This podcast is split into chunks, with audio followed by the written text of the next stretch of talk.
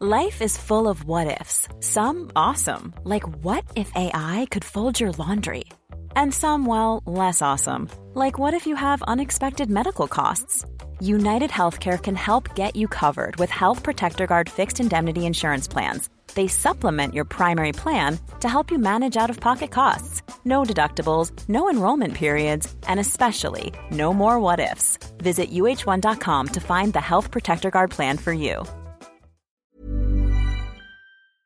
Ich muss jetzt mal ganz kurz ehrlich mit euch sein und mir auch was eingestehen. Es gibt echt viele Dinge in meinem Leben, bei denen ich absolut unstrukturiert bin. Aber die Nummer eins sind meine Finanzen. Ohne Witz. Es gibt Tage, an denen ich mich einfach nicht traue, auf mein Konto zu gucken. Und wenn ich das dann muss, weil ich weiß, oh, jetzt ist, glaube ich, meine Kreditkartenzahlung mal wieder fällig, dann habe ich richtig doll Herzklopfen. Und dann, äh, weißt du, ich gucke so, so ein bisschen nur mit einem Auge hin, wie bei einem Horrorfilm. So Decke übers Gesicht am liebsten und nur so mit einem Auge irgendwie drauf gucken. Und ganz ehrlich, das kann ja so nicht angehen. Und da passt unser heutiger Partner ganz wunderbar, denn Finanzguru hilft mir jetzt hoffentlich dabei, meine Finanzen in den Griff zu bekommen und mir nicht mehr so viel Stress zu machen. Und wer den Podcast aufmerksam hört, kann sich wahrscheinlich schon denken, dass ich genauso eine Kandidatin bin wie Amanda. Mir geht es da einfach eins zu eins genauso. Ich verliere total schnell den Überblick, auch weil ich ja einfach überhaupt nicht so gut mit Zahlen bin und so.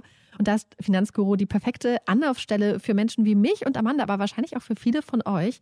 Bei Finanzguru bekommt ihr nämlich den perfekten Überblick über eure Finanzen. Ihr könnt dort, wenn ihr möchtet, all eure Konten miteinander verbinden, also Girokonto, Kreditkarte, Depot oder auch zum Beispiel eure Kryptobörse. Und dann werden alle Einnahmen und Ausgaben automatisch kategorisiert und für euch übersichtlich in der App aufbereitet. Und nicht nur das, Finanzguru zeigt euch auch alle eure Verträge ganz übersichtlich an. Das heißt, wenn ihr erkennt, dass da ein überflüssiger Vertrag dabei ist, dann könnt ihr den ganz einfach mit einem Fingertipp rechtssicher über die App kündigen. Das sind aber nicht die einzigen richtig coolen Features von Finanzguru. Finanzguru kann nämlich auch noch mehr machen und zwar für euch ganz persönlich. Genau, mit Finanzguru Plus bekommt ihr nämlich detaillierte Budgetanalysen und auch personalisierte Finanztipps, also alles irgendwie perfekt auf euch zugeschnitten. Ihr habt auch Analysen eures Kaufverhaltens, die euch zur Verfügung stehen. Dann könnt ihr nämlich auch Veränderungen planen. Und was ich auch super cool finde, ist die klare Übersicht eurer Ausgaben nach Kategorie, also zum Beispiel Lebensmittel, Shopping, Tanken. Das könnt ihr alles unterteilen. Und das äh, finde ich einfach so viel übersichtlicher und auch viel einfacher dann eben für zukünftige. Veränderungen. Wenn ihr Finanzguru auch ausprobieren wollt, dann haben wir jetzt ein richtig, richtig cooles Angebot für euch. Und zwar könnt ihr mit unserem Code Puppies Finanzguru Plus drei Monate lang kostenlos testen. Und das ist super einfach. Ihr müsst einfach nur die App downloaden, euer Konto verknüpfen und dann in eurem Profil den Code Puppies eingeben. Ganz wichtig, der Code ist nur für NeukundInnen gültig. Und dann geht's auch schon los. Dann könnt ihr Finanzguru drei Monate lang kostenlos kostenlos testen, durchstöbern und rausfinden, welche Funktion für euch am meisten Sinn ergibt. Den Link, den Code und alle weiteren Informationen findet ihr wie immer in unseren Shownotes und auch in unserem Linktree.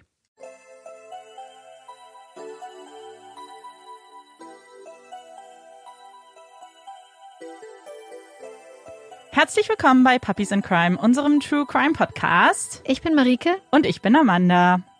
Leute, die Stimmung im Studio ist extrem angespannt, denn ich habe mir gerade Amanda erzählt, dass ich hier eigentlich Kirschen mhm. aus dem Garten meiner Eltern mitbringen wollte. Sie haben auch den Weg bis nach Berlin geschafft, dann habe ich sie gestern Nacht leider aufgegessen. Und jetzt ist die Stimmung hier. Ja. Ja, das war wahrscheinlich unser erster Podcast-Streit. Ja, ganz, ganz schlimm. es ist nämlich Kirschenzeit und ich habe mich gestern in den Baum getraut, aber auch nur ganz kurz, weil dann habe ich gemerkt, ups, eigentlich habe ich Höhenangst. Dann ist mir mein Erdkundelehrer aus der siebten Klasse eingefallen, der ist mich vom Apfelbaum gefallen und war dann ein halbes Jahr nicht in der Schule. Und dann wurde ich von den großen roten Waldameisen im Kirschenbaum attackiert und dann bin ich schnell wieder raus und habe meinen Bruder hochgeschickt. Das ist okay. Der hat dann einen großen roten Eimer mit leckeren Kirschen gefüllt. Also wenn irgendwer da draußen gerade frische Kirschen aus dem Garten isst, während er diesen Podcast hört, wir wünschen ganz guten Appetit. Mhm. War das eigentlich die Strafe dafür, dass er letztes Mal die falsche Cola mitgebracht hat? Nein. Nein. Er hat sich auch entschuldigt. Und heute ist es wieder soweit und Amanda hat uns einen spannenden Fall mitgebracht. Genau. W tym odcinku naszego podcastu opowiem Wam o sprawie z Polski. Das war Polnisch. Als kleine Einleitung. Und damit oute ich mich mal ganz kurz. Ähm, meine Eltern kommen aus Polen. Ich bin zweisprachig aufgewachsen. Polnisch ist eigentlich auch meine Muttersprache, was nicht heißt, dass ich wirklich gut darin bin. Ich bin ein bisschen eingerostet. Aber ich wollte eigentlich von Anfang an schon immer einen Fall aus Polen machen. Und heute ist es soweit. Entschuldigt also, falls manche Namen nicht ganz richtig sind. Ich kann Polnisch, glaubt mir, aber es ist schon ein bisschen schwierig. Es ist der 26. Oktober 2001. Ein einladendes Haus in der Nähe von Płok, Polen. Man könnte auch von einer Villa sprechen, zumindest für polnische Verhältnisse. Manch einer würde sagen, im Oktober kann man doch keine Grillparty schmeißen. Es ist doch viel zu kühl, um sich am Gartentisch zu versammeln und ausgelassen zu feiern. Der Herbst sei doch viel zu windig, da schmeckt ein gut gekühltes Bier einfach nicht. Es wird doch viel zu früh dunkel. Da will man doch nicht ewig lange draußen sitzen. Ja, am besten noch mit einer Decke über den Schultern. Nein, das ist doch nicht die richtige Jahreszeit. Manch einer würde das vielleicht sagen, aber nicht die Familie Olewnik, bei der wir heute zu Gast sind. Und ihre Gäste scheint das herbstliche Wetter ebenfalls nicht zu stören. Denn was gibt es Schöneres, als sich im Garten zu versammeln und ein wenig Abendluft zu schnuppern? Was gibt es Schöneres als das leichte Zischen, wenn das erste Stück Fleisch das bereits erhitzte Grillgitter berührt? Den Geruch, eine Mischung aus Kohle, Rauch und Grillanzünder. Es ist ein Geruch, den man noch mit sich nach Hause bringt, ohne dass er stört. Viel zu schön, die Erinnerung an den herrlichen Abend. Was gibt es Beruhigenderes als den Blick auf die Kohlebriketts, die noch vor sich hinglühen? Das Schwarz der Kohle wird zu einem feurigen Rot, bis es irgendwann erkaltet und nur noch ein Hauch von Weiß ist. Die Gäste treffen ein und ein feuchtfröhlicher Abend steht ihnen bevor. Die Männer sind um den Grill versammelt, sie diskutieren über die Kunst des Grillens und jeder vertritt da seine eigene, natürlich bessere Ansicht. Männer machen Feuer. Die Frauen belächeln dieses Szenario. Sie sitzen am Tisch, unterhalten sich, haben Salate vorbereitet und Kuchen gebacken. Schließlich geht nichts über den perfekten Nachtisch. Ein vollkommen harmonischer Abend. Oder?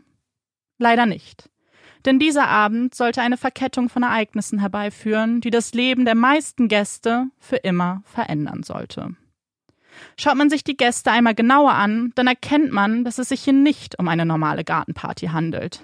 Die Gästeliste, sie beinhaltet die ranghöchsten Polizisten der Umgebung. Und das ist kein Zufall. Denn die Familie Olewnik und ihr Name sind landesweit bekannt. Familie Olewnik, das sind Vater Wojciech, Mutter Eva und die drei Kinder, Anna, Danuta und Krzysztof.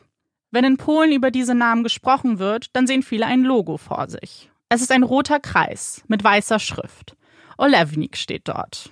Es ist das Logo, das viele Verpackungen von Wurstwaren ziert. Denn Wojciech ist ein einflussreicher Geschäftsmann.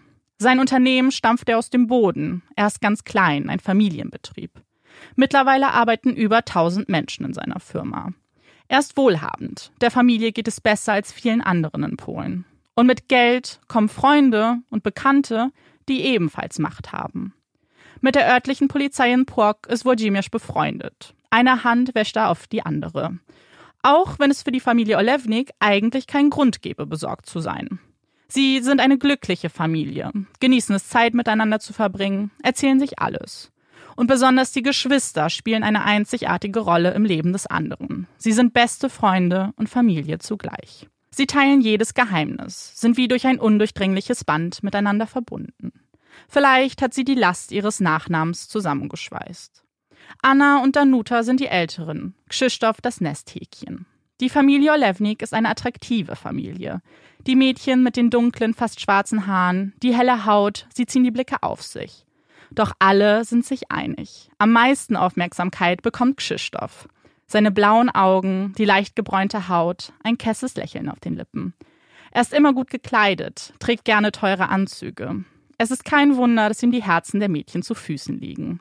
Eine Freundin von Danuta hatte ihr mal 100 Zwote geboten, nur damit sie die beiden einander vorstellt. Danuta schmunzelt. Sie weiß, dass ihr Bruder Charisma hat. Aber sie weiß auch, dass er sich nicht festbinden möchte. Noch nicht.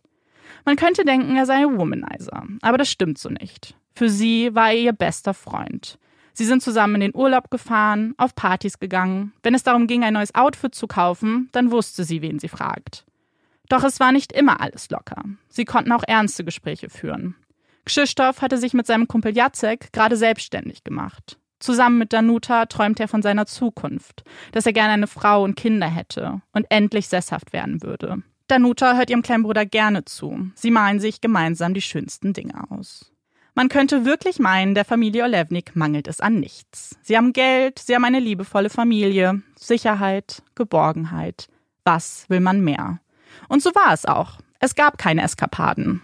Bis auf eine Kleinigkeit. Eine Nichtigkeit. Krzysztof, mittlerweile 25 Jahre alt, und sein Kumpel Jacek fahren durch die Ortschaft. Krzysztof hat eine eigene kleine Villa auf dem Land. Dort ist sonst niemand. An diesem Abend werden die beiden von einer Streife angehalten. Reine Routine. Doch Jacek, der am Steuer des Wagens sitzt, hat seinen Fahrzeugschein verlegt. Er findet ihn einfach nicht. Die Stimmung im Wagen wird ungemütlich. Und es ist Krzysztof, der völlig untypisch für ihn aus der Haut fährt. Er brüllt den Polizisten an, er solle sich nicht so anstellen. Die zwei könnten doch einfach weiterfahren. Es eskaliert und Krzysztofs Vater wird hinzugezogen. Für ihn ist diese Schande, die sein Sohn über die Familie gebracht hat, unerträglich. Er kann nicht verstehen, was in seinen Sohn gefahren ist. Doch das ist gerade das kleinste Problem. Er hat ein Gesicht zu wahren, will die Wogen glätten. Aber wie? Wie, wenn noch schon alle darüber reden? Er ruft den Beamten an, den Vorgesetzten, immer wieder. Doch erreicht nur den Anrufbeantworter. Seine Entschuldigung wird also nie ankommen. Es lässt ihm einfach keine Ruhe. Ein befreundeter Beamter hat da die Idee. Er verlässt das örtliche Revier bald und wollte sowieso eine kleine Abschiedsfeier organisieren. Was wäre, wenn sie die bei den Olevniks veranstalten? Ein kleines Treffen, ein paar Beamte. Beim Grillen würden alle schnell über das Geschehene hinwegsehen. Wojciech ist nicht begeistert von dieser Idee. Was, wenn die Situation noch einmal eskaliert? Was, wenn sein Sohn sich einfach nicht benehmen kann? Aber eine bessere Idee fällt ihm partout nicht ein. Und er stimmt zu. Doch die Gäste auf der Grillparty sind keine einfachen Beamten, keine Kollegen, von denen man sich unbedingt verabschieden möchte. Es sind die ranghöchsten Ermittler, die Pork zu bieten hat. Es wird ein schöner Abend. Keinerlei Vorkommnisse. Alles scheint sich beruhigt zu haben. Gegen 22 Uhr neigt sich die Party einem frühen Ende. Es soll kein Alkohol mehr da gewesen sein. Die ersten Beamten wollen sich wieder auf den Weg machen. Es ist auffällig, dass einige von ihnen stark angetrunken sind. Doch einer ganz besonders. Krzysztof, der selbst kaum trinkt, bietet den Beamten an, ihn nach Hause zu fahren. Wojciech beobachtet die Situation mit gerunzelter Stirn. Wie kann dieser Herr so betrunken sein? Er hat doch kaum was getrunken. Doch er verwirft jegliche Zweifel. Wer weiß schon, man steckt ja nicht drin. Die Party findet noch einen zweiten Aufschwung. Bis zwei Uhr nachts feiern die Olevniks weiter. Es ist der nächste Morgen. Zufrieden mit dem Ergebnis der Feier versucht Wojciech seinen Sohn zu kontaktieren. Er hebt nicht ab Wahrscheinlich schläft er noch. Lassen wir ihn doch einfach mal ausschlafen. Doch auch beim zweiten Anruf hebt er immer noch nicht ab. Das ist gar nicht typisch für ihn. Hört er das Telefon nicht? Ist er vielleicht gar nicht zu Hause? Man könnte es väterliche Intuition oder Sorge nennen. Aber Wojciech wird das Gefühl nicht los, dass etwas nicht stimmt. Er ruft Krzysztofs Kumpel Jacek an. Dieser habe ebenfalls nichts von ihm gehört und ist selbst sehr verwundert. Er bietet an, dass er mal bei dem Haus vorbeifahren kann. Er würde sich eh bald auf den Weg in die Firma machen. Bei Krzysztof angekommen, wird Jacek schlagartig klar, dass etwas nicht stimmt. Die Tür steht sperrangelweit offen, im Flur eine Blutlache, das Haus völlig verwüstet. Jacek stürmt wieder zurück zu seinem Auto. Er kontaktiert Wojciech und berichtet ihm von den Umständen. Jacek hat das Haus nie betreten. Er hat nicht nachgeschaut, ob Krzysztof verletzt ist. Er hat nicht versucht herauszufinden, woher das Blut stammt. Wojciech kontaktiert aufgelöst die Polizei. Er lässt alles stehen und liegen und fährt ebenfalls zum Haus. Er kann seinen Augen kaum trauen. Was ist hier passiert? Wo ist sein Sohn? Als die Polizei eintrifft, wird ihm das Paradox an dieser Szenerie bewusst. Die Männer, die diesen Fall betreuen und rausfinden sollen, was mit Krzysztof passiert ist, sind dieselben Männer, die noch die Nacht zuvor mit ihm gefeiert haben. Es sind die Männer, die ihn höchstwahrscheinlich als Letzte gesehen haben. Die ersten Auskünfte, die Wojciech erhält, sind ernüchternd. Krzysztof ist nicht im Haus. Das Blut könnte von ihm sein, aber das kann man erst nach einem DNA-Test mit Sicherheit bestätigen. Das Auto von Krzysztof fehlt. Spuren werden zunächst keine gesichert. Als Wojciech die Beamten auf eine Patronenhülse aufmerksam macht, nimmt der Ermittler diese in seine Hand und riecht daran. Seine Erkenntnis, die liegt schon länger hier, bestimmt zwei Wochen. Wojciech hat ein ungutes Gefühl. Er kann es nicht so richtig erklären, aber irgendwas stimmt doch hier nicht. Sollte man nicht Fingerabdrücke nehmen? Warum fässt man ein mögliches Beweismittel einfach ohne Handschuhe an? Würde das nicht alles kontaminieren? Das Gefühl bestätigt sich, als er den Polizeibericht zu lesen bekommt. Hier wird notiert, dass die Ermittlungen von dem Staatsanwalt durchgeführt werden und dieser den Tatort besichtigt hatte. Wojcimierz kann sich nicht erinnern, ihn dort gesehen zu haben. Nein, er ist sich sicher. Da war kein Staatsanwalt. Vielleicht war es auch dieses Gefühl, das Wojcimierz dazu brachte, einen der bekanntesten Detektive Polens auf diesen Fall anzusetzen. Dieser würde der Familie beratend zur Seite stehen. Die Polizei befragt einige Nachbarn. Es sind nicht viele auf dem Land. Doch einer scheint sich an etwas zu erinnern. An Männer, die vorgefahren sind. Er hat sie nicht erkennen können, aber da war ein Auto mit Gestalten. Für die Polizei eine glasklare Sache. Krzysztof wurde entführt. Es ergibt alles einen Sinn. Ein reicher Vater, der über alles geliebte Sohn, ein einfaches Opfer. Die Entführer würden sich jeden Augenblick melden und nach einem Lösegeld fragen. Da sind sie sich sicher. Und die Polizisten behalten recht. Nur zwei Tage später klingelt das Haustelefon der Familie Olewnik. Alle versammeln sich. Sie sind schweißgebadet. Die letzten Stunden waren unerträglich für die Familie. Besonders die Schwestern konnten es kaum aushalten. Diese Ungewissheit. Das Haustelefon der Familie zeigt keine Telefonnummern an. Damit diese aber ermittelt werden können, braucht man ein Handy. Die Nummer wird umgeleitet und das Handy wird angezapft. Man soll schließlich alles hören können, was dort gesprochen wird. Alles bestens. Super Vorbereitung. Könnte man denken. Doch die Funktion dieses Abhörmechanismus wurde nie überprüft. Und so ist es wenig überraschend, dass sie auch nie funktionierte. Vielleicht ist es ein Wunder, vielleicht aber auch begründeter Zweifel an den Ermittlungen, denn die Familie hat zusätzlich ein eigenes Abhörgerät installiert. Es klingelt. Hallo? Hallo? Krzysztofs Stimme erklingt. Tränen in den Augen der Familie. Er spricht und irgendwie ist es doch nicht er. Es ist eine Aufnahme. Worte, die er vorliest. Es ginge ihm gut, er lebt. Die Entführer möchten 300.000 US-Dollar. Sobald sein Vater das Geld beschafft hat, bekäme er weitere Anweisungen. So gerne man aufatmen würde, weil der geliebte Sohn und Bruder lebt, so sehr schmerzt eben diese Erkenntnis. Er ist gefangen, sein Schicksal in den Händen von Menschen, die sie nicht kennen, die sie nicht einschätzen können. Und dann ist da auch der Zweifel. Kann man einer Aufnahme trauen? Was, wenn Krzysztof doch bereits tot ist? Wojciech spricht diesen Zweifel offen an. Das Telefonat endet. Am 1. November klingelt das Telefon erneut. Es ist wieder Krzysztofs Stimme. Ich bin noch am Leben. Alles wird gut. Es ist schwer, aber ich denke, ich werde irgendwie rauskommen. Ich weiß nicht, was ich sagen soll. Ich liebe dich sehr.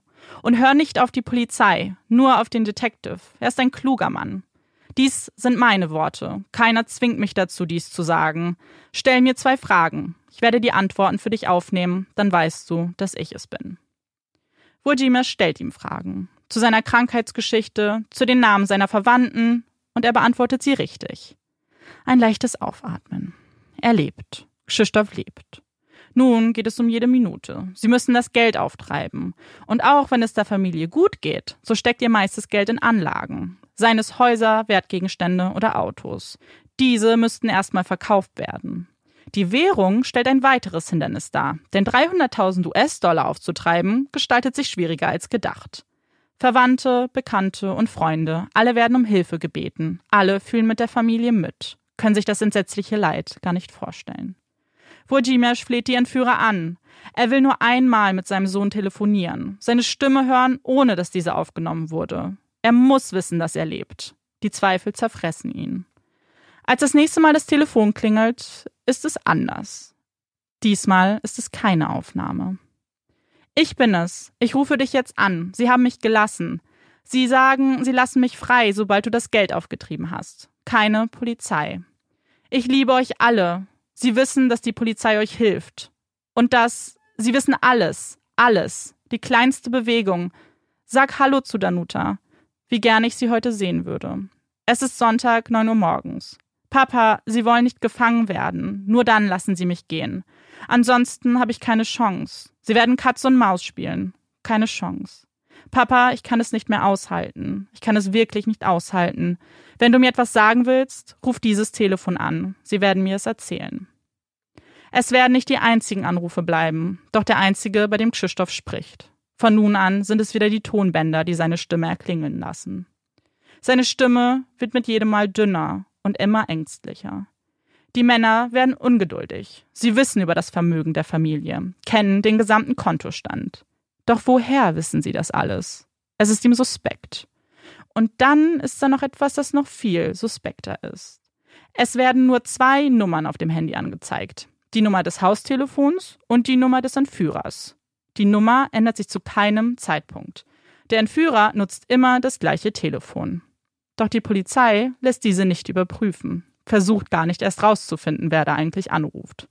Als die Familie das Geld endlich zusammenbekommt, können sie es kaum erwarten, dieser Geschichte ein Ende zu setzen. Nach Absprache mit der Polizei werden die Geldscheine markiert, um später die Möglichkeit zu haben, die Täter zu fassen. Das passiert in Gegenwart der Familie und der Polizei. Sonst wird niemand eingeweiht. Am Tag der Übergabe erreicht die Familie einen Anruf. Es ist abgeblasen. Sie wissen von ihrem Plan. Sie bekommen eine weitere Chance, aber diesmal muss das Geld ohne Markierung übergeben werden. Wie können die Entführer davon wissen? Ein Katz-und-Maus-Spiel beginnt, bei dem immer wieder Treffen ausgemacht werden. Mal in Warschau, mal in Berlin. Doch jedes Mal wird das Geld nicht abgeholt. Und jedes Mal ist es für die Familie wie ein Stich ins Herz. Darf man überhaupt noch hoffen? Besonders Danuta fällt es schwer. Ihr bester Freund, ihr Bruder ist nicht mehr da. Sie erinnert sich so gerne an die Zeit mit ihm zurück. An den Valentinstag vor einem Jahr, da hat er ihr eine kleine Porzellanente geschenkt. Sie hielt eine Blume in der Hand. Krzysztof gab ihr die kleine Ente, schaute seine Schwester an und sagte, Du weißt, dass ich dich lieb habe, oder? Da sind sie wieder, die Tränen. Einmal soll Krzysztofs Mutter Eva das Geld in einem Zug platzieren, doch sie verpasst den Zug. Als Strafe werden 50.000 US-Dollar draufgeschlagen. Und es wird auch die Währung geändert. Nunmehr möchten die Entführer 300.000 Euro. Krzysztof erfährt währenddessen eine ganz andere Strafe. Papi, ich versuche es auszuhalten. Ich bleibe stark. Daddy, ich bin hier das Opfer. Wenn ich jetzt geschlagen werde, dann nur deinetwegen, weil du mit ihnen spielen willst. Sie wissen alles. Papa, bitte gib ihnen das Geld. Ich bitte dich sehr. Papa, ich bitte dich, wirklich nur ohne die Polizei. Ich kann es nicht mehr ertragen. Krzysztof beginnt zu weinen. Bitte tu, was sie sagen. Ich bitte dich, Papa. Ich bitte dich sehr. Papa, ich bitte dich sehr. Papa, Mama, ich bitte dich ein letztes Mal. Papa, wir werden uns nicht mehr sehen. Bitte. Gib ihn so bald wie möglich. Papa, wenn sie dich anrufen, musst du sie sofort zurückrufen. Nicht auf Anweisung von der Polizei warten. Ruf sie sofort an. Nicht auf Anweisungen. Bitte tu es. Ich halte es nicht aus, Papa. Ich werde dich nicht mehr sehen. Bitte tue es, Papa. Wenn du eine halbe Minute zu spät kommst, komme ich nicht zurück und ich halte es nicht mehr aus. Glaub mir.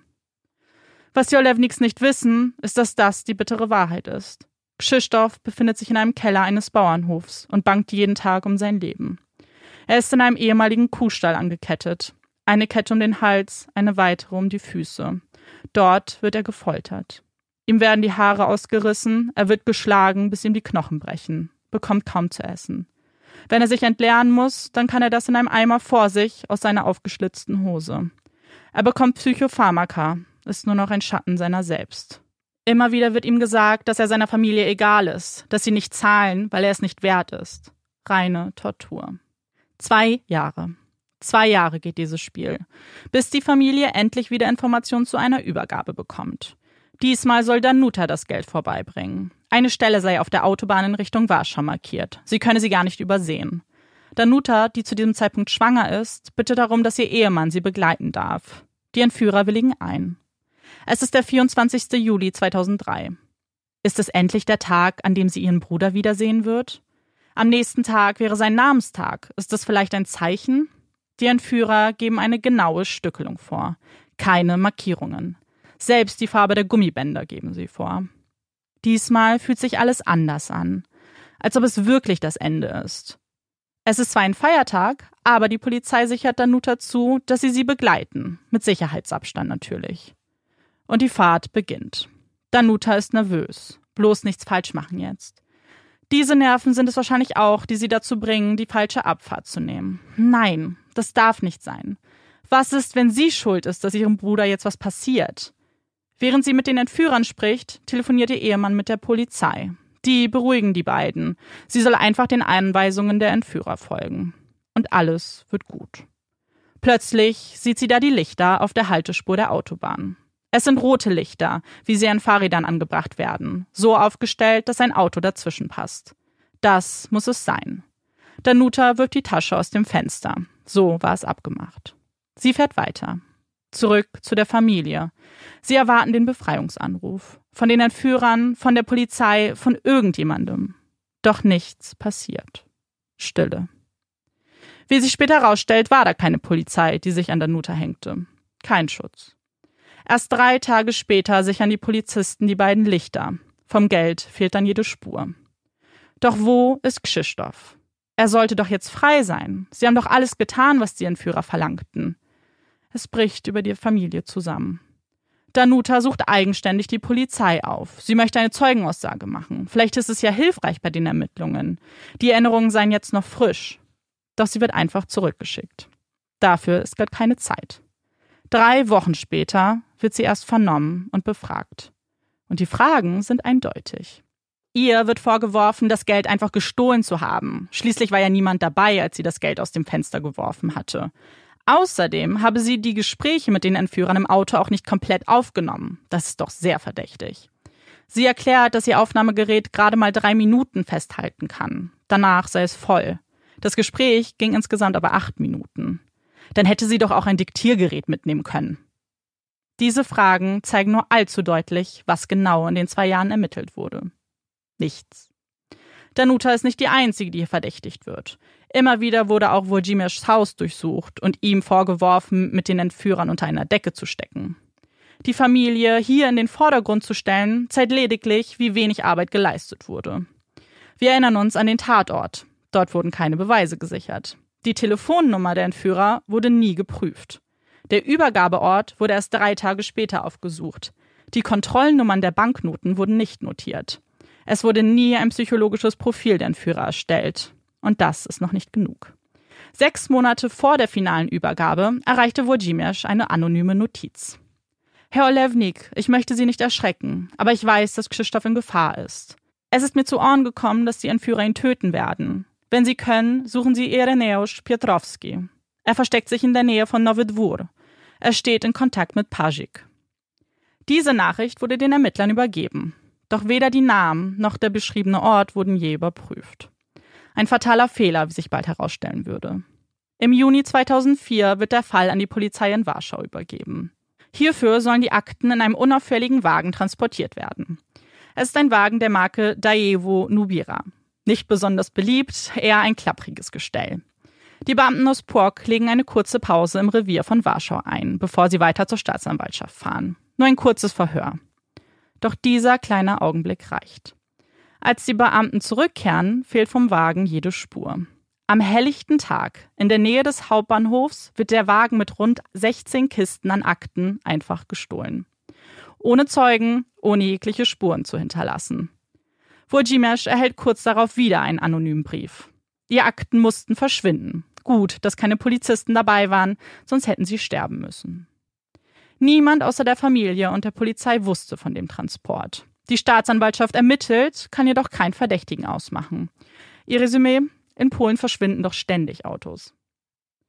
Für die Ermittlungen im Fall von Krzysztofs Verschwinden ist es nur ein weiterer Tropfen, der das Fass immer weiter zum Überlaufen bringt. Die Ermittlungen führen nicht weiter. Die Entführer melden sich nicht. Die Familie weiß nicht, worauf sie hoffen soll und auf wen sie sich verlassen können. Doch dann, wenn man gerade bereit dazu ist, die Hoffnung aufzugeben, gibt es einen kleinen Hoffnungsschimmer. Man hat eine heiße Spur. Einer der Nachbarn hatte ausgesagt, dass er glaubt, dass es sich bei dem Wagen der Entführer um einen roten Toyota handeln könnte. Und diese Spur führt die Polizisten zu ihrem Kronzeugen einem Mechaniker, der ein genau solches Auto von zwei Männern 2003 übernommen hatte. Als ihm das Auto vorgefahren wurde, sah er einen dritten Mann auf der Rückbank. Dieser krümmte sich vor Schmerz. Die zwei Männer baten den Mechaniker, sich um den Mann zu kümmern, doch der wollte nichts damit zu tun haben. Einige Tage später kehrten die Männer zurück, diesmal zu zweit. Sie baten ihn, das Auto zu verbrennen. Er nickte, entschied sich jedoch dagegen. Er behielt den Wagen, änderte die Kennzeichen und schenkte ihn seiner Frau. Er weiß auch, wie die zwei Männer heißen. Sławomir Kociuk und Wojciech Franiewski.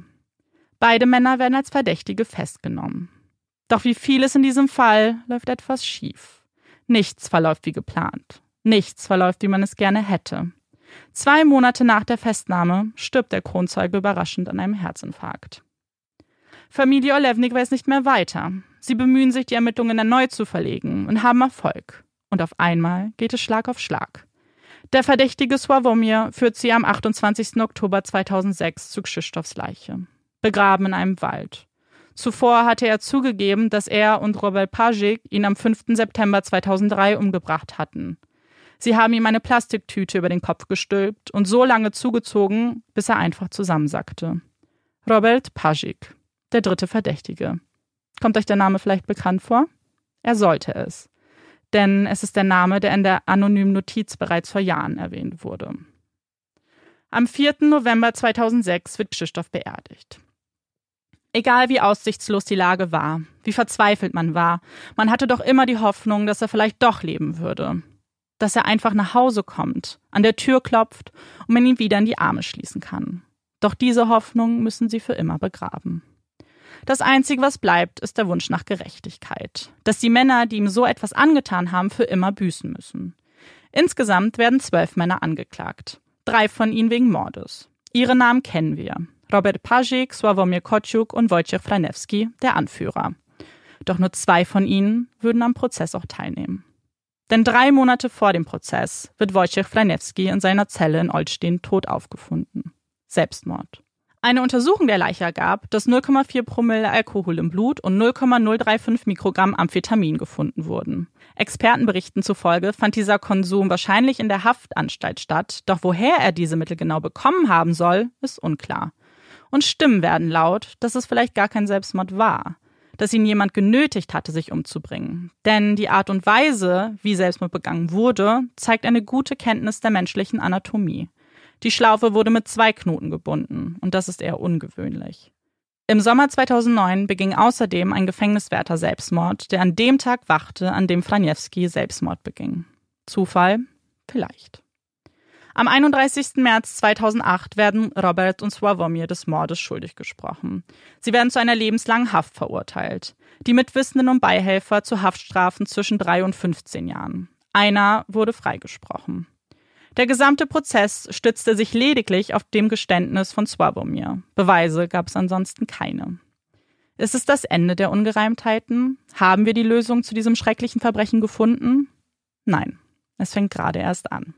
Swabomir Kociuk, dessen Aussage zur Verurteilung der anderen Täter der Entführung des Mordes beigetragen hatte, wurde am 4. April 2008 ebenfalls tot in seiner Zelle aufgefunden. Selbstmord. Er lebte in einer Einzelzelle, die von Kameras überwacht wurde. Und es gab eine Ecke, die die Kameras nicht erfassten. Und genau in dieser Ecke erhängte er sich. Bis heute wird untersucht, ob Dritte an der Ermordung von ihm beteiligt waren. Denn auch in seinem Blut findet man Unerklärliches. Es werden psychotrope Substanzen gefunden, in einer Konzentration, wie sie für Menschen tödlich sein können. Das Opfer hatte auch mehrere Rippenbrüche und seltsame Schürfwunden an den Unterarmen. Unmittelbar nach seinem Tod kam es in den Medien zu einer Diskussion, vor allem über die Nachlässigkeit der Polizei hinsichtlich der Entführung und der möglichen Verbindung der Polizei mit den Kriminellen. Es glaubt niemand daran, dass es hier mit rechten Dingen zugeht. Und auch sind die meisten überzeugt, dass die Selbstmorde hier gar keine waren. Nach dem Selbstmord von Sławomir stand Robert Pasik unter besonderer Beobachtung. Er wurde in einen Hochsicherheitstrakt verlegt, da man besorgt war. Seine Zelle wurde ständig überwacht. Ihm wurde Essen von den Wachmännern gebracht, anstatt von den anderen Insassen. Er war völlig isoliert. Am 9. Januar 2009 sollte er in die Strafanstalt im Pork gebracht werden, weil er dort als Angeklagter in einem anderen Fall befragt werden sollte. Er hatte furchtbare Angst vor diesem Transport. Zuvor rief er seine Mutter an. Er sagte ihr, das sei sein Todesurteil. Am 19. Januar 2009 wurde er tot in seiner Zelle aufgefunden. Selbstmord. Am Tag nach der Entdeckung der Leiche von Robert Pajik trat der polnische Justizminister zurück. Die Entscheidung, von dieser Funktion zurückzutreten, sei aber imagebezogen. Sie habe nichts mit den Selbstmorden oder den Vorwürfen gegen die Justiz im Allgemeinen zu tun. Und auch wenn Wojciech seinen Sohn nie zurückbekommen wird, so will er nicht aufgeben. Für ihn sind die Ermittlungen noch lange nicht vorbei. Denn es gibt immer noch so viele Ungereimtheiten. Er vermeidet das auszusprechen, was die meisten denken. Sie denken, dass die Polizei involviert war. Denn es gibt noch einige Punkte, neben der schlechten Ermittlungsarbeit, die dafür sprechen. Die Entführer haben oft im Polizeijargon gesprochen. Keine Formulierungen, die man sonst so wählen würde. Viele Absprachen wurden alleine in der Familie geführt. Niemand wusste zum Beispiel, dass das Geld markiert war, außer der Polizei. Niemand wusste, dass die Akten verschickt werden sollten, außer der Polizei. Und es waren nicht die einzigen Akten, die verschwunden sind. In der Asservatenkammer der Polizei kam es zu einem Wasserrohrbruch. Genau in dem Raum, wo Beweismittel für den Fall gelagert wurden. Viele waren danach nicht länger zu gebrauchen. Mehrere involvierte Anwälte wurden in den Jahren nach dem Prozess ausgeraubt. Doch Ziel waren nicht die Wertgegenstände, sondern Computer oder USB-Sticks, die Informationen zum Fall Olevnik beinhalteten. 2015 verschwinden vier Akten spurlos aus dem Revier. Niemand weiß wie, wann, wieso. Und dann gibt es eine VHS, die eingeschweißt in einer Schublade versteckt wurde. Die VHS, die zeigt, wie Flaniewski einen Tag nach der Entführung ein Handy kauft. Das Handy zu der Nummer, mit der die Olevniks so oft gesprochen haben. Die Verkäuferin sagt aus, sie wäre bereits 2001 dazu befragt worden und hätte die VHS übergeben. Wieso ist man dieser Spur nicht nachgegangen? Warum hat man nicht versucht, den Mann ausfindig zu machen? Damit hätte man Krzysztofs Leben retten können. 2010 findet man Aufzeichnungen der Ermittler, dass fremde DNA in der Wohnung von Krzysztof gefunden wurde. DNA von zwei Männern. Auch dieser Spur wurde nie nachgegangen. Und das war noch längst nicht alles. Jacek zum Beispiel hatte eine Kopie der SIM-Karte von Krzysztof gemacht. Eine interessante Information, zu der man Jacek sicherlich hätte befragen können. Hätte. Weil das aber alles nie geschehen ist, gibt es viel Raum für Theorien und Spekulationen. Was wäre, wenn das alles nur inszeniert wurde? Wenn Krzysztof seine eigene Entführung geplant hätte? Wenn er einfach Geld von seinem Vater erpressen wollte und das Ganze aus dem Ruder gelaufen ist? Wenn er den falschen Männern vertraut hätte? Oder was, wenn das alles ein Akt gegen den Vater war? In den zwei Jahren Katz-und-Maus-Spiel versuchten immer mehr Partner, ihm das Unternehmen abzukaufen. Vielleicht hat es deswegen so lange gedauert. Denn warum würden Entführer zwei Jahre dieses Spiel durchziehen? Man will doch schnelles Geld, nicht einen Menschen zwei Jahre bei sich halten und das Risiko eingehen, dass man dann geschnappt wird. Es sind viele Fragen. Und genau das motiviert Wojciech und seine Familie nicht aufzugeben. Seine Tochter Danuta und er ziehen vor den Europäischen Gerichtshof für Menschenrechte in Straßburg. Damit klagen sie ganz Polen an, für den Tod ihres Familienmitglieds verantwortlich zu sein. Der Europäische Gerichtshof für Menschenrechte wurde 1959 in Straßburg von den Mitgliedstaaten des Europarats gegründet und hat eben die Aufgabe, die Einhaltung der Europäischen Menschenrechtskonvention sicherzustellen. Die wurde 1950 unterzeichnet. Und man kann eben als einzelne Person oder Personengruppe, aber auch als Staat vor den Gerichtshof treten ähm, und sich eben beschweren, weil es eine Verletzung dieser Konvention gab. Seit 1998 ist es ein ständig tagender Gerichtshof, zu dem eben Bürger kommen können, wenn sie die innerstaatliche Rechtshilfe ausgeschöpft haben und sich eben dann direkt beschweren. Die vom Gerichtshof gefällten Urteile sind dann für die betroffenen Staaten auch bindend und haben eben Regierungen dazu veranlasst, die Gesetze, aber auch die Verwaltungspraxis im Allgemeinen einfach immer wieder zu korrigieren. Die Rechtsprechung des Gerichtshofs macht die Konvention so zu einem lebendigen Instrument und soll eben die Demokratie und die Rechtsstaatlichkeit in Europa sicherstellen. Und die Familie Olewnik sieht diese Umstände gegeben. Sie haben alle Möglichkeiten in Polen ausgeschöpft. Sie haben mit Staatsanwälten und mit Ministern gesprochen und dennoch sind sie ihrem Ziel kein Stückchen näher gekommen. Sie wissen, dass es da draußen Menschen gibt, die beteiligt waren, wahrscheinlich sogar die Drahtzieher waren. 18 Jahre Kampf. Ein Kampf um Gerechtigkeit, bei dem die Familie täglich leidet. Nicht nur, weil sie ein Mitglied verloren haben, sondern weil es so wirkt, als ob es jemanden da draußen gibt, der es auf sie abgesehen hat. Sie fühlen sich nicht sicher, bekommen Morddrohungen und anonyme Briefe. In der Firma wurde Feuer gelegt. Wie hält man sowas aus? Wojciech ist noch keine 60 Jahre alt, aber sein Gesicht liegt in Falten. Die Haare bereits weiß, kaum noch vorhanden. Er ist ein älterer Herr, der auf den ersten Blick gebrechlich aussieht. Doch unterschätzt ihn nicht, denn er weiß, was er tut. Und er wird keine Ruhe geben, bis das letzte Rätsel in diesem Fall gelöst ist. Nach Straßburg zu gehen war ein wichtiger Schritt, denn sie bekommen Recht zugesprochen. In einem Dokument werden die unzähligen Fehler der Ermittler festgehalten. Die Ermittlungen seien so mangelhaft gewesen, dass eine Mitschuld an dem Tod nicht ausgeschlossen werden kann. Damit wird Polen schuldig gesprochen. Schuldig daran, einer Familie nicht beigestanden zu haben, wenn sie es am dringendsten gebraucht hätten. Der Gerichtshof entscheidet, dass Polen 100.000 Euro Entschädigung zahlen muss. Ein kleiner Schritt für mehr Gerechtigkeit. Ein wichtiger Schritt, diesen Fall lösen zu können, Druck auf die Justiz auszuüben. Doch gleichzeitig fragt man sich, 100.000 Euro? Warum dieser Betrag? Wie errechnet man den Schaden, wenn ein Sohn und Bruder aus Brutalste aus dem Leben gerissen wird? Sind 100.000 Euro also der Preis für ein Menschenleben? Wow. Ähm, was ich vielleicht an dieser Stelle sagen musste, dass während wir, wir haben beim Aufnehmen mehrmals Pausen gemacht, das machen wir eigentlich immer so, und da musste ich schon mehrmals meinen Frust mhm. äußern, weil mich dieser Fall echt extrem betroffen gemacht hat, weil ich finde es eine unglaubliche Grausamkeit, die du geschildert hast. Mhm. Und gleichzeitig so wütend. Ich wollte von Anfang an immer schreien, die Polizei, es waren die Beamten und konnte es nicht glauben, dass die Familie die ganze ja. Zeit weiter mit der Polizei gearbeitet hat, weil es für mich irgendwie so aus dieser Perspektive von heute, aus dritter Perspektive mhm. eigentlich sehr klar, also für mich wirkt es sehr ja. klar, wer da verantwortlich ist. Aber ähm, deswegen wollte ich erstmal fragen, gibt's, also wie geht's jetzt weiter? Gibt es jetzt aktive Ermittlungen oder also echte Ermittlungen oder so, so offizielle Ermittlungen, die aber keine echten Ermittlungen sind? Ja, das ist eben schwierig zu beantworten. Also der Vater hat gesagt, er wird nicht ruhen. Ähm, er wird auf jeden Fall weitermachen, weil er will, dass dieser Fall geklärt ist, weil er sieht das nicht als gegeben aktuell. Und ich denke, das, was du jetzt schon gesagt hast, so dieses erste Gefühl, dass da auf jeden Fall die Polizei auch irgendwie ihre Finger mit im Spiel hat, hat er auch. Er sagt es nicht, Wort für Wort, aber er, er bestreitet es auch nicht. Also man, in den Interviews, die man liest, hat man schon das Gefühl, dass er eben da mitgeht. Und die, der Fall ist offen, also er ist nicht geschlossen, deswegen offiziell wird noch ermittelt. Aber er liegt natürlich immer noch bei den gleichen zuständigen Personen. Also wie viel da wirklich passiert, ist immer noch, ist schwierig, glaube ich, zu sagen. Aber was eben der Vater jetzt die ganze Zeit schon ja versucht, ist eben das an eine andere Instanz weiterzugeben.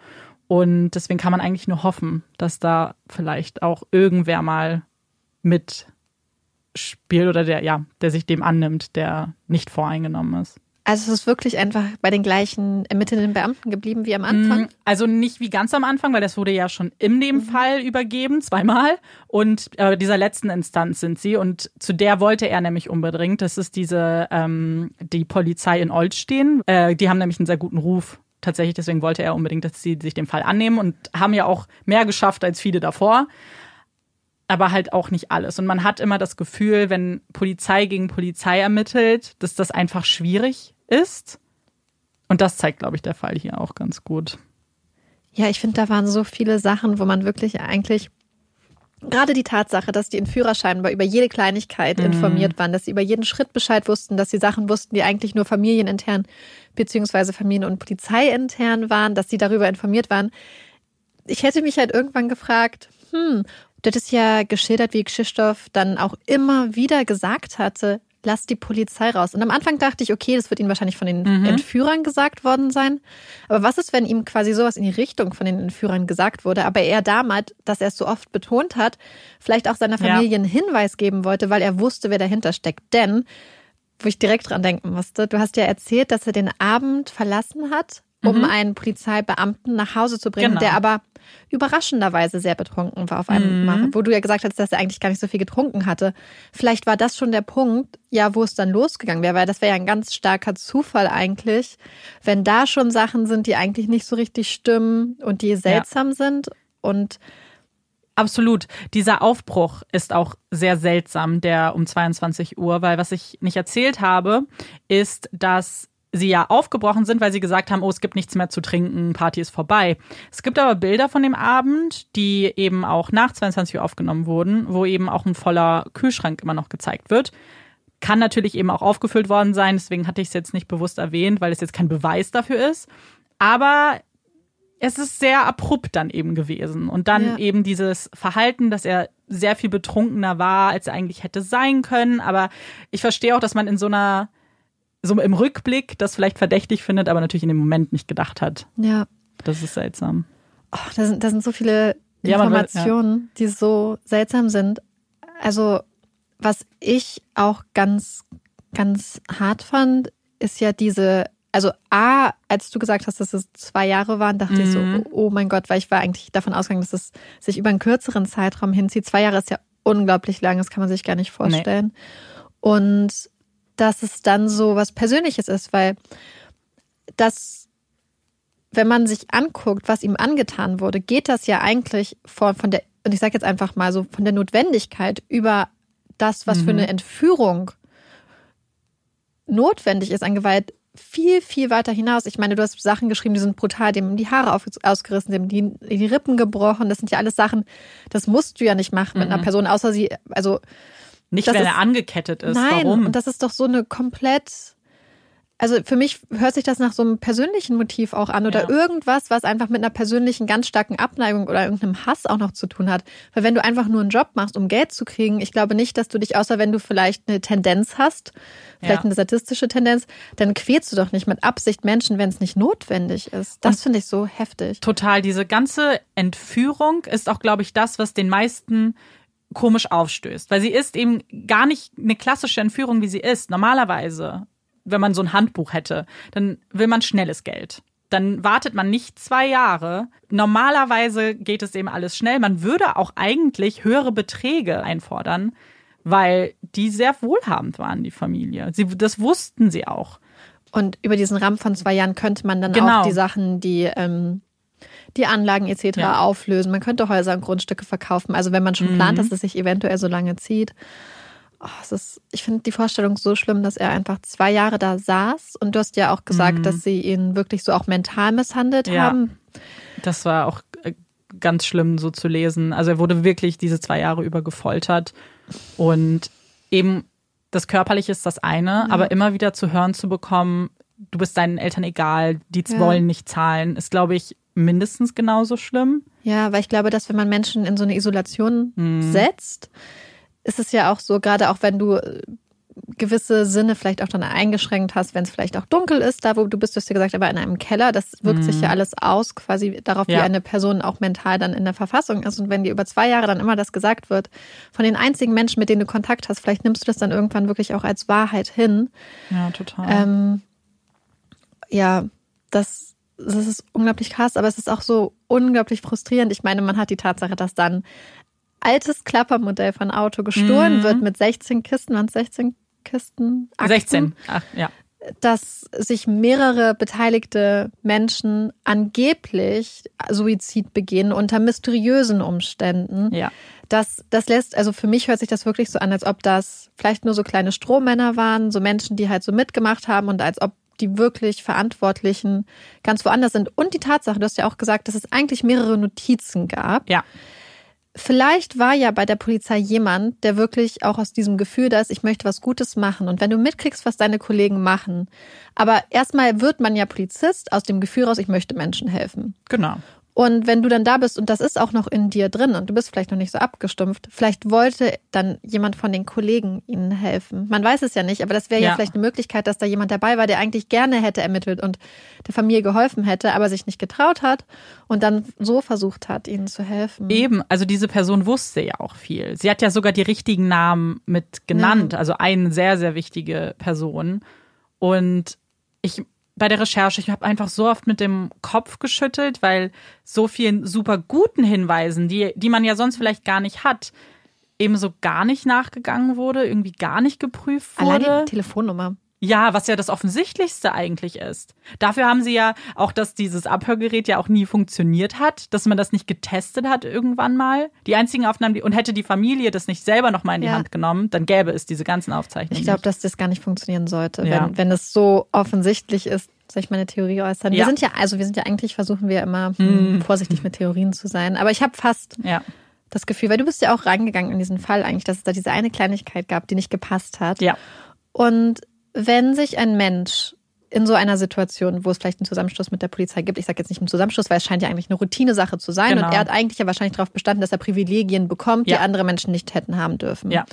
Und hat ja vielleicht gedacht, dass er aufgrund seines Status, vielleicht materiellen Status, den Polizisten, den Beamten überlegen ist. Ich glaube, wenn man, je nachdem wie hart und was auch gesagt wurde, kann es, glaube ich, Menschen auch wirklich so verletzen auch und in ihrem Ego kränken, dass da wirklich sich ein Hass draus entwickelt. Und ich würde es dann gar nicht so absurd finden, wenn die Leute sagen, ey, einige Leute sind dabei, vielleicht die wollen Geld haben, andere Leute sind dabei und sagen, hey, er hält sich für was Besseres. Diesem Menschen zeigen wir, mhm. dass wir ihn kaputt machen können. Deswegen, weil ich hatte das Gefühl, dass da wirklich so eine Art persönliche Komponente dabei ist. Ja so eine Kleinigkeit, die halt einfach komplett eskaliert ist ja. und die letzten Endes dann vielleicht durch eine, Ver vielleicht hat sie einfach den, den Startschuss gegeben für dieses mhm. Unternehmen. Und, ja. Ich glaube, es wäre sonst auch alles ein viel zu großer Zufall, weil mhm. von der Timeline her fällt ja das alles auf dieses Ereignis zurück. Damit hat ja alles angefangen. Und dann eben diese Grillparty, die ja auch ganz komisch ist, weil wenn man sich das mal nochmal vorstellt, das war eine Party, wo einfach nur Polizisten waren in Begleitung. Und diese Polizisten sollen dann ermitteln. Also es war dann auch die Verhöre wurden zum Teil, also da waren sehr ranghohe Persönlichkeiten da und die Verhöre wurden dann von Personen vorgenommen, die denen untergeordnet waren. Also mhm. dieses, wenn man sich das mal vorstellt, auch, ich weiß wirklich nicht, also ich weiß eigentlich genau, ich habe so eine Tendenz so mhm. im Herzen, was ich denke und gleichzeitig finde ich es trotzdem immer wieder erschreckend und wir hatten ja schon viele Fälle, wo wir darüber geredet haben, dass Menschen sich nicht trauen, zur Polizei zu ja. gehen, dass das Vertrauen in die Polizei erschüttert ist, aus den verschiedensten Gründen und ich glaube, einen selbst überrascht es immer noch mehr, wenn es halt auch so ein Fall ist. Ich meine, sie sind später für den EGMR gegangen. Mhm. Das aber trotzdem ist es ja so nah. Und dann, dass, dass ja. da wirklich so ein kompletter, ja eigentlich in dem zusammen, also in Bezug auf diesen Fall so ein Zusammenbruch des Rechtsstaates stattgefunden Komplett. hat, ist. Ja. Ja, mir fehlen einfach wirklich die Worte dafür. Ja, das ist es eben. Weil so eine Entführung ist ja erstmal eine Situation, wo man ja auch nicht weiß. Darauf wird man nicht vorbereitet. Und ich verstehe schon, dass man dann glaubt, okay, ich gehe zur Polizei, auch wenn die Entführer sagen, nee, weil man immer das Gefühl hat, dann fühle ich mich sicherer. Dann habe ich irgendwen, der mir den Rücken stärkt, notfalls.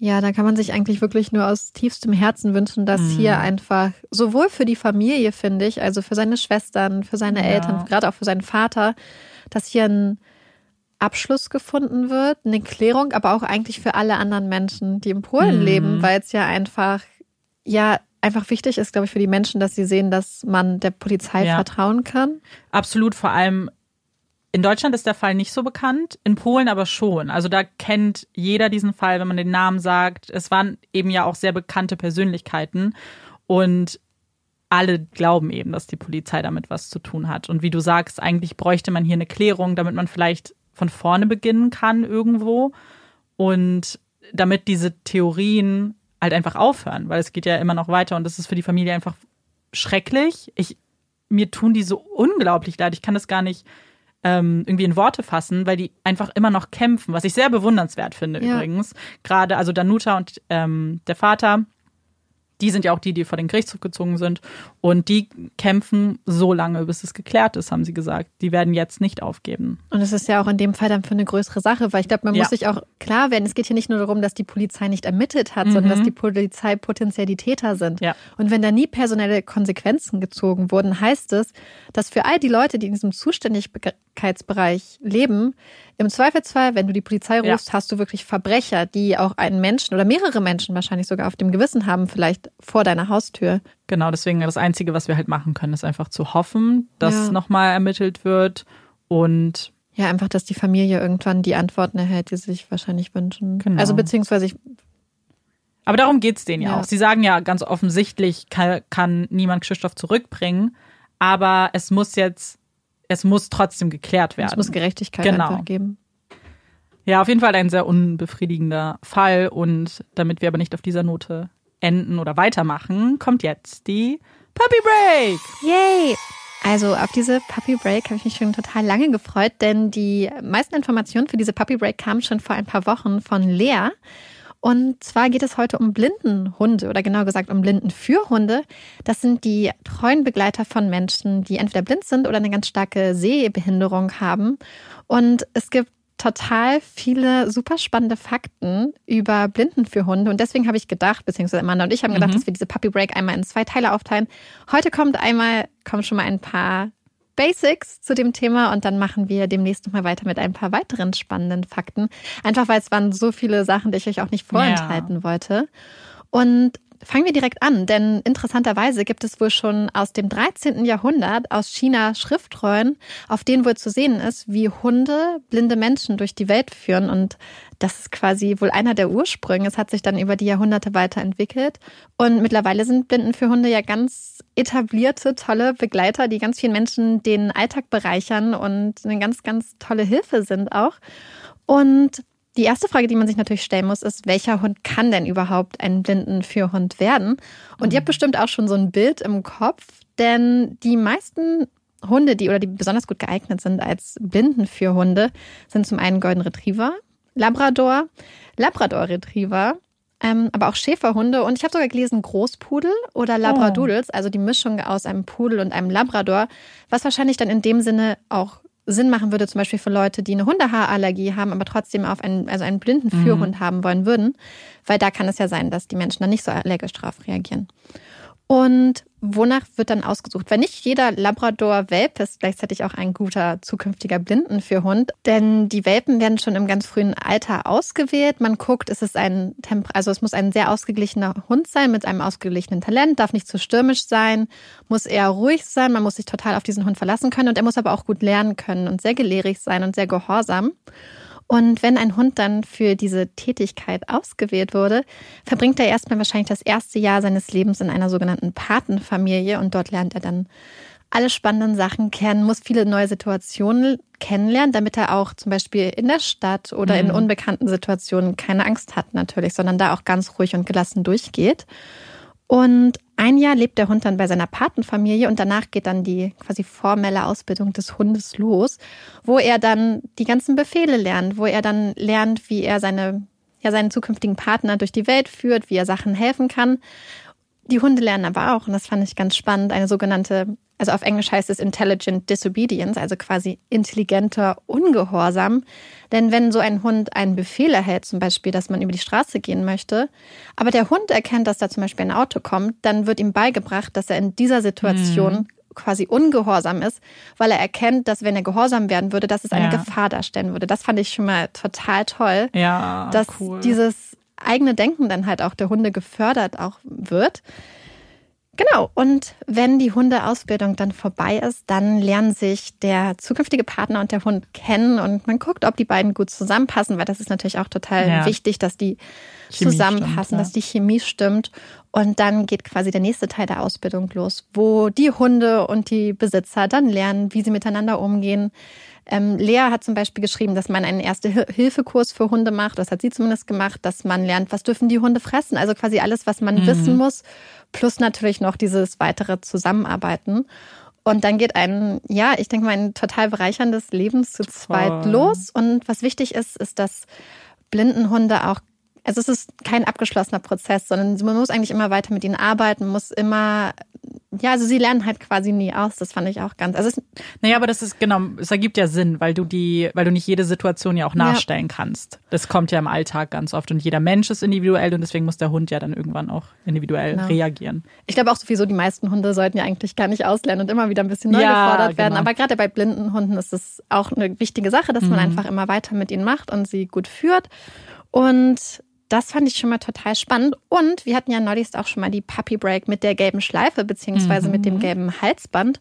Und in dem Bezug gibt es auch eine wichtige Bitte auch, beziehungsweise eine Sache, die man immer im Kopf behalten sollte. Denn wenn die Hunde arbeiten und im Einsatz sind, sind sie unglaublich konzentriert. Dann liegt es an ihnen, ihr Frauchen, ihr Herrchen sicher durch die Welt zu führen. Und deswegen ist es ganz wichtig, dass man diese Hunde nicht einfach ungefragt anspricht, ihnen sogar was zu essen gibt, sie streichelt oder sie irgendwie ablenkt. Denn in diesem Moment arbeitet der Hund und er ist einfach total darauf konzentriert, seine Aufgabe gut zu machen. Und es sind ja oft Situationen, wo es halt auch wirklich um wichtige Sachen geht. Wie komme ich sicher um die, über die Straße? Also, wenn ihr sowas seht, bitte einfach nicht den Hund, wie so immer eigentlich, unaufgefordert genau. ansprechen. Und das ist wichtig und das wollte ich auch noch hinzufügen, denn natürlich wird auch in der Ausbildung drauf geguckt, dass auch wenn die Hunde arbeiten, dass sie daran Spaß haben. Dass es halt gelehrige Hunde sind, Hunde, die vielleicht auch gerne gefallen wollen. Und so ist es natürlich, es wird halt Arbeit genannt, aber es sind halt Hunde, denen es auch wirklich Spaß macht. Also man könnte dafür keinen Hund nehmen, der daran keinen Spaß hat, sondern es sind halt Tiere, die da total viel Freude dran haben. Das ist, glaube ich, auch noch, äh, das fand ich total schön, weil ich kann mir das total gut vorstellen, dass Hunde sich auch wirklich, ja. man sieht das ja an Olaf, wie gerne er eigentlich gefallen möchte und wie sehr und wie stolz er ist, wenn er Sachen macht. Ja, ja voll. Und es gibt noch voll viele spannende Sachen und deswegen würde ich an dieser Stelle schon einmal abbrechen. Vielen, vielen lieben Dank an Lea und Mira. Ja, vielen Dank für die ganzen coolen Quellen. Und dann würde ich demnächst einmal einen zweiten Teil dazu noch machen. Ja, da freuen wir uns auf jeden Fall drauf. Ist auch ein, einfach ein sehr wichtiges Thema. Und es ist so spannend. Marike sitzt hier und strahlt über beide Backen. Amanda, hast du denn diese Woche eine Empfehlung für uns? Ja, und die hat auch so ein ganz kleines bisschen was mit deiner Puppy Break zu tun, also im entferntesten Sinne. Und zwar möchte ich euch eine Serie bzw. Miniserie auf Netflix, wo sonst, empfehlen. Und zwar heißt die Hunde. Und die habe ich vor einiger Zeit geguckt. Die ist auch schon ein bisschen älter, von 2018. Und da geht es, oh Überraschung, um Hunde. Und es gibt sechs Folgen und jede Folge ist eine abgeschlossene Geschichte, in der es eben um Hunde geht. Zum Beispiel die erste Folge hat nämlich was mit Assistenzhunden zu tun und der Ausbildung.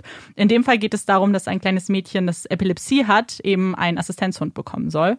Und aber die Folgen sind komplett unterschiedlich. Also es gibt auch eine Folge über Schönheitswettbewerbe bei Hunden oder die letzte Folge war besonders besonders schlimm für mich, weil da geht es um eine Frau, die in Tierheime fährt und eben besonders schwere Fälle raussucht und denen dann eine zweite Chance geben will. So heißt, glaube ich, die Folge sogar zweite Chance.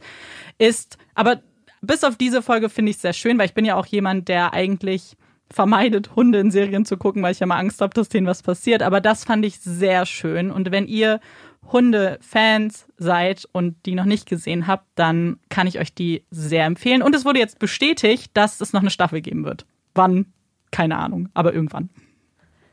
Das passt perfekt zu meiner Empfehlung. Denn bei meiner Empfehlung wurde auch schon bestätigt, dass es eine dritte Staffel geben wird. Ich habe nämlich diesmal auch eine Serienempfehlung. Und zwar ist es eine Serie, die es bei Netflix gibt. Und die Serie heißt Dairy Girls. Und es geht um eine Jugend in Nordirland, und zwar in einer katholischen Stadt in Nordirland. Und es folgt eigentlich dem Leben von einigen Teenager-Mädchen und einem Teenager-Boy, der auch mit ähm, dabei ist. Und diese Serie findet eigentlich vor dem ernsten Hintergrund des Nordirland-Konfliktes statt in den 90er Jahren, aber ist so lustig und so witzig und so gut gemacht. Und die Folgen sind recht kurz, also man kann das auch eigentlich recht schnell weggucken. Ich habe es jetzt aber auch schon mehrmals geguckt, weil ich es einfach so toll, toll finde. Und es ist wirklich, ich weiß nicht, aber ich finde diese Serie auch so die Art, wie die Charaktere sind, ist so wirklich so ein richtiges Teenager. Leben mhm. und diese auch so ein bisschen so diese Egozentrik, die man vielleicht damals auch an den Tag gelegt hat, einige ja. Charaktere und die Charaktere sind so toll gezeichnet. Dann gibt es noch eine Nonne, die da mitspielt oder so eine Oberschwester, ich weiß nicht genau, wie der korrekte Fachterminus dafür ist. Und die Charaktere und die Schauspieler sind so toll. Und ich kann diese Serie wirklich allen, die lachen wollen und auch vielleicht auch auf nordirische Akzente stehen, wärmstens ans Herz legen. Ich finde sowieso irische oder alle Outlander-Fans schreien jetzt schottisch, schottisch, ja, schottisch auch, irisch, beste Akzente. ähm, ja, also Derry Girls würde ich euch ganz doll ans Herz legen, wenn ihr einfach mal was Schönes gucken wollt. Cool. Und wie sieht es bei den Hot Takes bei dir aus? Habe ich natürlich einen für euch mitgebracht. Und ich muss sagen, ich ich meine, man regt sich ja schon immer über Dinge auf, deswegen hat man dann ja auch die Hot Takes und ich möchte jetzt keine meiner anderen Hot Takes runterspielen. Ich finde Löffel wirklich blöd, aber bei diesem Hot Take rege ich mich einfach regelmäßig extrem auf und deswegen war es jetzt mal Zeit, dass ich das anspreche und zwar fällt es mir immer wieder auf, wenn ich in mein TikTok Loch falle und abends durchscrolle. Es gibt nämlich einige TikToker, die sich zur Aufgabe gemacht haben, Menschen zu erklären, was No-Gos in Sachen Kleidung sind. Und mein Hot Take ist, es gibt keine No-Gos in Sachen Kleidung. Das ist nämlich wirklich, wirklich schlimm anzugucken. Wenn da jemand sagt, ja, du darfst keine Low-Rise-Jeans mit Crop-Tops anziehen, dann bin ich, okay, ich finde es jetzt auch nicht schön. Aber warum soll ich das nicht dürfen? Wer schreibt das große Buch der No-Gos? Also wer ist der Präsident des No-Go-Clubs? Das verstehe ich nicht. Und ich muss sagen, ich habe als Teenager auch so ein bisschen darunter gelitten, jetzt nicht, aber weil ich, mir wurde immer gesagt, schwarz und braun zieht man nicht mhm. zusammen an. Und meine Lieblingsstiefel waren aber braun. Ich habe meistens schwarze Hosen getragen. Und jedes Mal habe ich dann diese Stiefel nicht angezogen, weil mir gesagt wurde, ah, dass das nicht passt. Und das war richtig traurig für mich. Und deswegen wollte ich das jetzt mal ansprechen, weil mich diese Accounts auch einfach so wütend machen jedes Mal. Und ich finde, lasst doch die Leute anziehen, was sie wollen. Also man darf natürlich anderer Meinung sein. Ich muss nicht alles ästhetisch finden. Ich muss nicht mit jedem Trend mitgehen. Aber ich finde es als No-Go zu bezeichnen, das ist halt eine Stufe mehr. Das ist halt, nee. Ja, das ist so, wenn man absolute Regeln aus dem ja. eigenen subjektiven Style-Empfinden eigentlich ableitet und sie dann auch einen anderen aufoktroyieren genau. möchte. Ja, ich ähm, finde das total gut, weil ich nämlich auch wirklich manchmal an manchen Tagen auch wirklich einfach gar nicht drauf achte, was ich anziehe. Mhm. Und bestimmt unglaublich viele Fashion-No-Gos, No-Gos mhm. in Anführungsstrichen, äh, dann äh, an den Tag lege. Und ja, ich finde es auch interessant, wenn manche Sachen gehen in einer Saison, in der nächsten ja. ist dann der gewollte Stilbruch. Genau. Dann das, wonach alle streben. Und ich finde es auch, ich finde, man sollte grundsätzlich doch den Leuten sagen, hey, so wie du dich persönlich ausdrücken möchtest, das, was du persönlich anziehen möchtest, ja. mach das. Und ich meine ganz ehrlich, wenn man quasi als Early 2000er Hommage dann einfach eine Low-Rise-Jeans mit einem Crop-Top anzieht, ist dann ist das halt einfach ein, ja. ein, Lächeln und ein kleines Augenzwinkern an Lindsay Lohan. Genau, oder alle anderen, die einfach Low-Rise-Jeans. Britney Spears. Alle. Ja, die waren so low.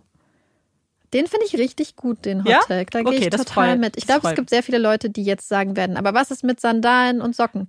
Aber aber das, das ist auch wieder im Trend. Ja, weil ich nämlich zum Beispiel habe eine YouTuberin, der ich folge, Jenny Mustard, ja. und die trägt ganz oft Sandalen mit Socken.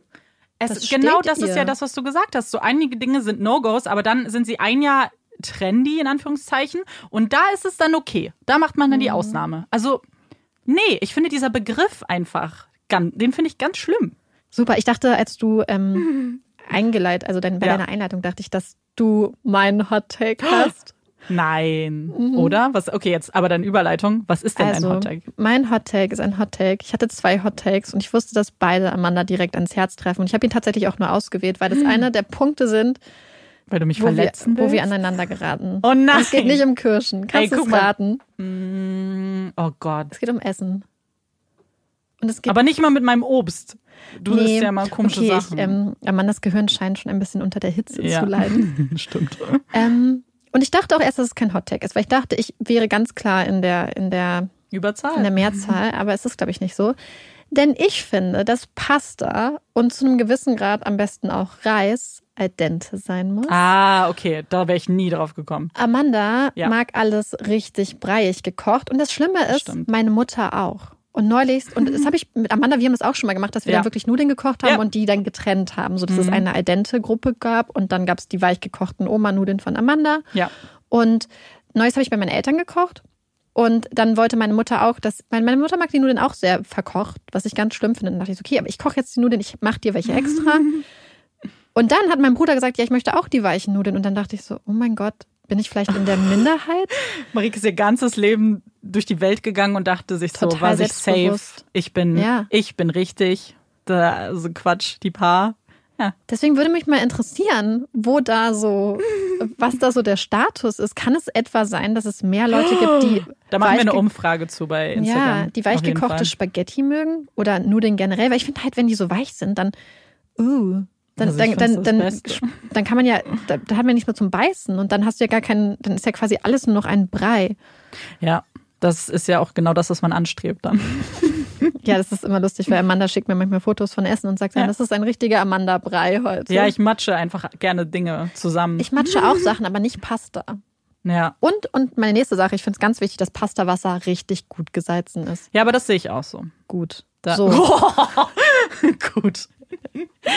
genau, damit hätten wir auch schon das Thema Pasta einmal abgehakt. Schreibt uns, wie ihr dazu steht und ja. schreibt uns, ob es vielleicht, ähm, ja, wie ihr zu der mhm. No-Go-Frage auch steht. Das ist ja auch spannend. Jetzt gerade im Sommer, wo sich ja wieder viele, viele Sachen. Ähm, ja, wo die No-Go-Liste wieder. Wo man unter dem Mantel nichts mehr verstecken kann. Mhm. Ja, schreibt es uns. Das ist sehr spannend. Ich muss an dieser Stelle möchte ich noch was sagen, denn ich fahre jetzt aktuell ja mal mit dem Auto nachts. Und gestern Nacht habe ich über meinen letzten Hot Take nachgedacht, weil ich habe, haben auch nachts zum Beispiel eine Nachricht bekommen von Martina, die gesagt hat, dass sie uns zum Beispiel bei ihren Fahrten als Nachtkurierin immer hört. Also liebe Grüße an dieser Stelle. Und dann habe ich drüber nachgedacht, als ich gestern über die A2 gecruised bin, ähm, sehr entspannt. Dann dachte ich, was ist? Theoretisch wäre es ja möglich, dass vielleicht gleichzeitig jemand auf der Autobahn unterwegs war, der vielleicht Puppies in Crime gehört hat Und Ja. das fand ich, die Vorstellung fand ich so witzig in dem Moment, dass ich dann wirklich drüber nachgedacht habe. Und deswegen, das ist noch so eine nächste Frage, die mich mal interessieren würde. Es fährt irgendwer nachts über die A2 vielleicht zwischen Hannover und Berlin und, und hört Puppies in Crime. Mich würde das total interessieren. Das ist total komisch.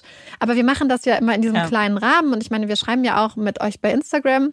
Aber dass es vielleicht dann doch diesen Rahmen auch manchmal verlässt und dass vielleicht sogar jemand an einem vorbeigefahren ist, der Puppies in Crime. Also das fand ich so witzig. Das war so ein Moment, wo mir das überhaupt bewusst geworden ist, dass, an, dass Menschen Ja, Puppies das in Crime hören, wenn, also so tagsüber. ja, ich glaube, wir leben immer noch so in einer Welt, dass wir denken, wir machen den für uns, den Podcast.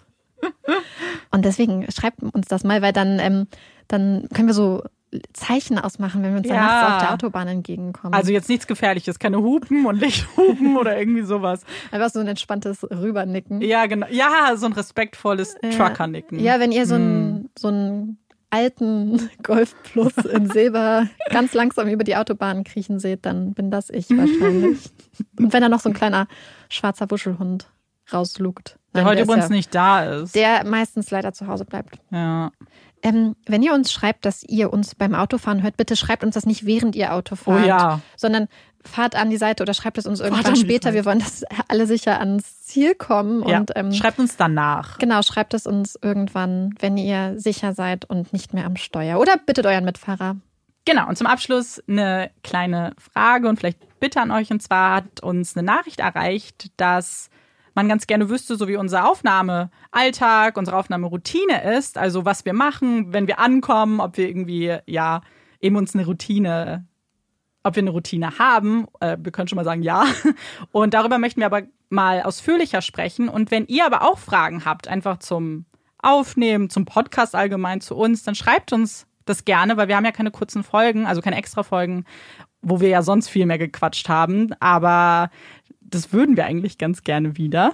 Genau, und deswegen haben wir gedacht, dass wir das vielleicht ähm, demnächst mal einfach an eine ganz normale Folge dann hinten ranhängen und ein bisschen darüber reden, wie unser Alltag da eigentlich so abläuft. Genau, und das könnt ihr uns dann gerne schreiben, wenn es da noch was gibt. Falls es da irgendwas gibt, was ihr Ja. wissen möchtet. Und dann ist das auch das Ende dieser Folge. Ich bin Amanda Ich bin Marike. und das ist Puppies in Crime. Tschüss.